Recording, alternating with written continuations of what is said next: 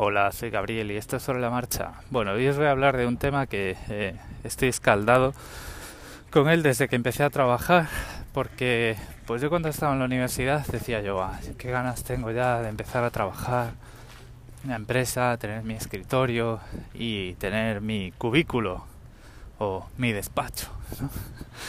Y, y, nada, eh, luego empecé a trabajar y, y nada más lejos de eso, o sea, no se puede ir más lejos, o sea, espacios totalmente abiertos, mesas donde estamos tres, cuatro, a veces cinco, seis personas de corrido, depende del tamaño de la sala. Y, y bueno, pues eso en principio está bien para trabajar en equipo, pero eh, tiene un problema muy grande que es directamente proporcional a la educación de, de la gente, ¿no? Eh, yo trabajo en un grupo específico de IT que se llama arquitectura y nosotros digamos que fabricamos la plataforma propia de desarrollo de aplicaciones de middleware, de front, de back que se usa en el, en el banco. ¿vale? Digamos que somos los, entre comillas, los dueños de eso. Somos los que vamos actualizando, vamos incorporando servicios técnicos nuevos, vamos mejorando el modelo de desarrollo y vamos, digamos, tenemos el mapa de plataformas tanto propias como ajenas del banco y para qué se tiene que usar cada una. Y entonces pues cuando alguien tiene que hacer una solución eh, viene a hablar con nosotros y en teoría vale porque también somos poquitos y hacemos lo que podemos eh, le ayudamos a eh, planificar dónde tiene que desarrollar cada cosa para que el desarrollo sea sostenible sea escalable y ese tipo de cosas eso es lo que hace un arquitecto de plataforma eh, Platform Architect en, en donde yo trabajo, ¿vale? Que bueno, que aún estamos luchando por poder desempeñar todo eso con todas sus consecuencias y con todo el eh, digamos con toda la carga de responsabilidad, con todo el empoderamiento que tenemos que tener para poder decirle a la gente cómo tiene que hacer las cosas, ¿no? Que a veces eso muchas veces se confunde, se creen que eres un policía y tal y cual. ¿Qué ocurre? Que cuando tienes un trabajo así, pues hay mucha gente que eh, pues se tiene que preguntar cosas, ¿vale? Entonces, pues la situación es eh, los primeros días empiezas a recibir correos, contestas lo que puedes, a lo mejor en alguno pues vas un poco más tarde porque tienes que, eh, o sea, además de contestar dudas, pues también tienes que hacer tu trabajo, ¿no? Y luego que si el sistema de ticketing y tal, me podéis decir muchas cosas que se pueden hacer para mejorar esto, ya estoy de vuelta de todo ¿Por qué? Porque al final lo que pasa es que pues, tú estás trabajando y de repente ves así por, por el rabillo del ojo algo que no te gusta, que se mueve por el pasillo, así como nervioso, y de repente hace un aspaviento, ves que aparece una zona blanca más o menos en mitad de la cara y dices, uh, está sonriendo, viene hacia aquí, no puede ser. Entonces miras así y ves que alguien viene, efectivamente viene a por ti. Y entonces te dice, mmm, Hola, perdona que te... O sea, al principio, la primera vez ya te puede decir, tienes un minuto y tú... Mm". La segunda vez también, la tercera te dice, perdona que te interrumpa. Y entonces lo que ocurre con los espacios de trabajo abiertos es que es una interrupción constante y, y es que llega un momento que ya incluso tú estás eh, eh, hablando con tus compañeros, tomando decisiones, haciendo el trabajo del departamento, que eso debería contar a todos los efectos como una reunión con todas las de la ley y la gente sigue viniendo y sigue interrumpiendo, ¿no? Entonces, eh, los espacios abiertos de trabajo oficialmente no me gustan. No me gustan porque me impiden trabajar. Es decir, hay veces que estás resolviendo un problema. Vamos a ver, el, el problema que tiene hacer la arquitectura en una plataforma es que si lo haces bien, pues todas las aplicaciones que la usan van a ir bien. Pero si lo haces mal, todas las aplicaciones que usan la plataforma eh, van a ir mal. Es como si yo fuese uno de los que programan WordPress, ¿vale? Meto la pata en una actualización de WordPress, metiendo una característica nueva, y todos los blogs que tengan esa versión de WordPress van a estar mandando incidencias, ¿vale? Pues, pues esto es lo mismo. Eh, el tío que ha hecho el diseño y la arquitectura y la plataforma de WordPress es lo más parecido que hay dentro de una empresa grande al grupo de arquitectura de las, de las plataformas.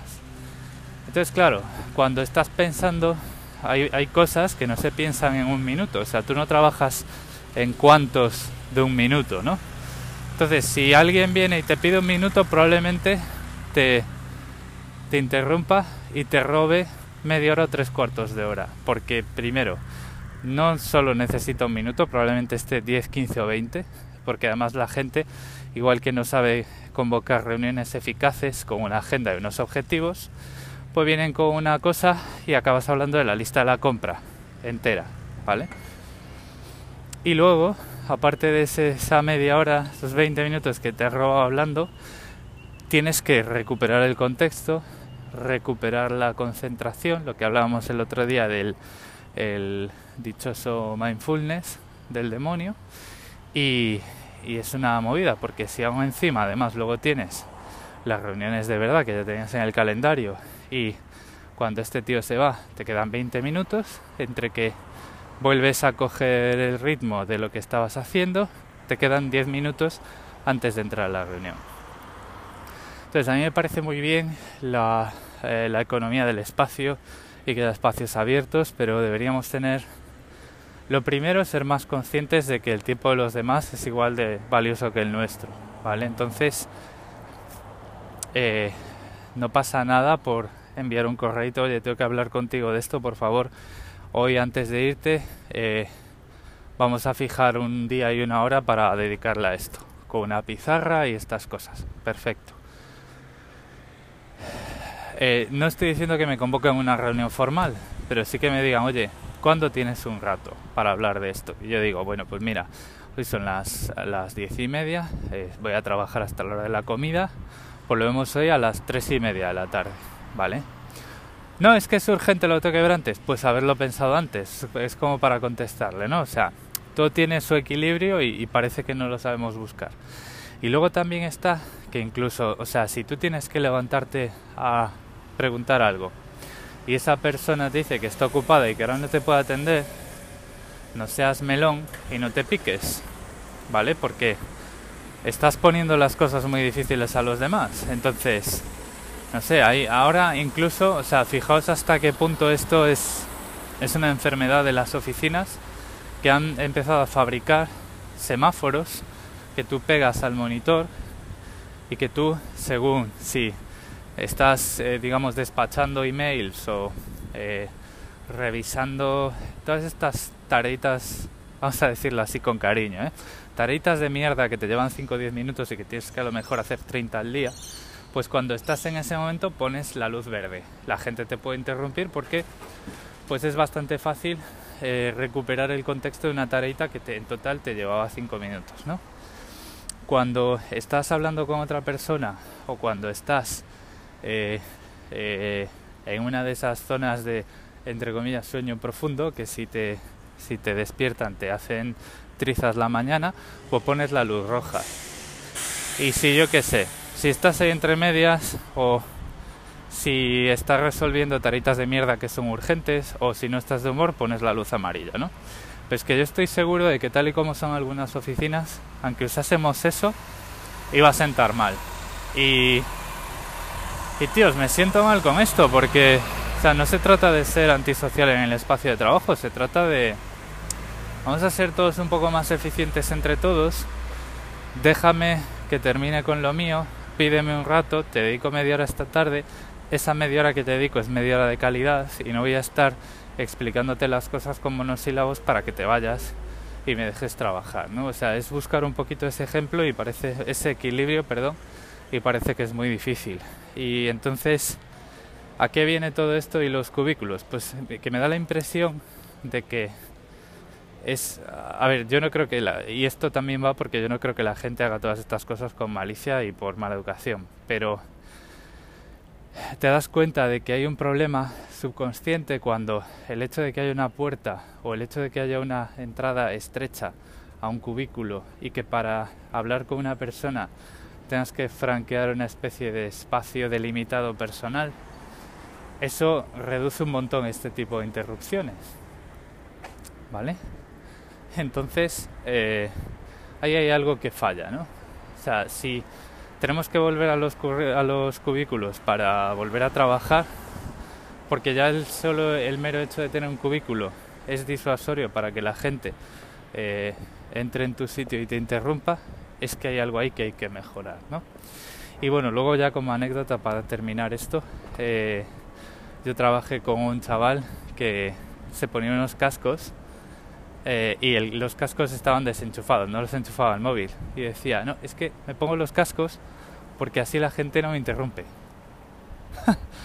y decía yo, ¿en serio? Y decía, sí, sí, sí, sí, la gente se cree que estoy trabajando ahí, o sea, ve y ve que estoy, que no estoy escuchando, que tal, que me van a tener que tocar el hombro. Y como no me quieren tocar el hombro, no me interrumpen. Y yo decía, ostra, qué avanzado. Bueno, a mí aquí me ponga los cascos que me ponga, aunque me ponga unos cascos de estos como la dama de Elche, ¿sabes? Que tienes ahí las ensaimadas a los lados de la cabeza. Es que llegan, se te ponen a hablar y claro, no oyes ni Pepe porque estás con los cascos esos. Y además, a mí para que me dejen en paz me pongo música alta porque la oficina es bastante ruidosa. Pues eh, han empezado a hablar.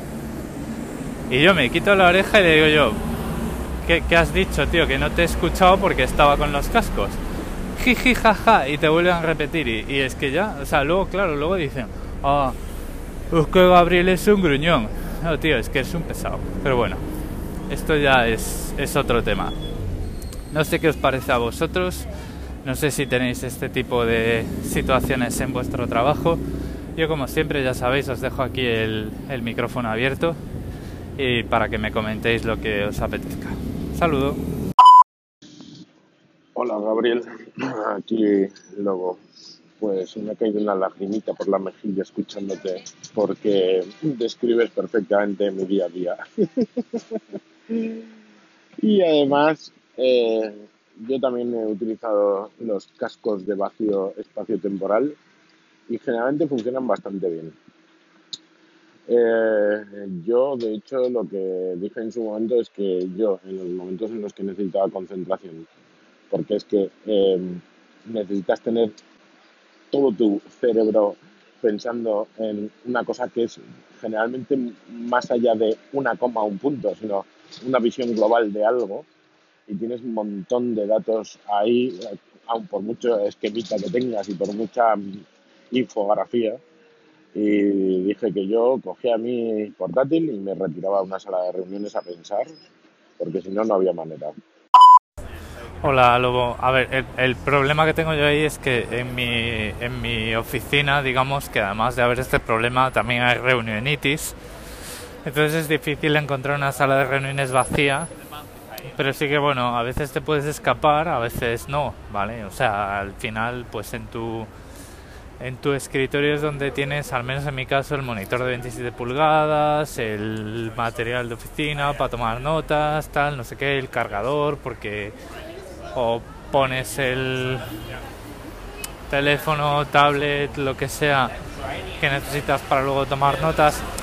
Hay un montón de cosas que hacen esto bastante inconveniente y que sí, o sea, tú puedes coger e irte a trabajar a otro sitio, pero al final pues no deja de ser otro paso más hacia la incomodidad tuya y, y ciertas licencias que estás otorgando a los demás, ¿no? O sea, o sea, si estás en tu sitio, si te vas a pensar otro sitio y luego cuando estás en tu sitio, digamos que les estás dando eh, un mensaje de si estoy en mi sitio, estoy disponible. Y eso es el, ese es el problema, yo creo.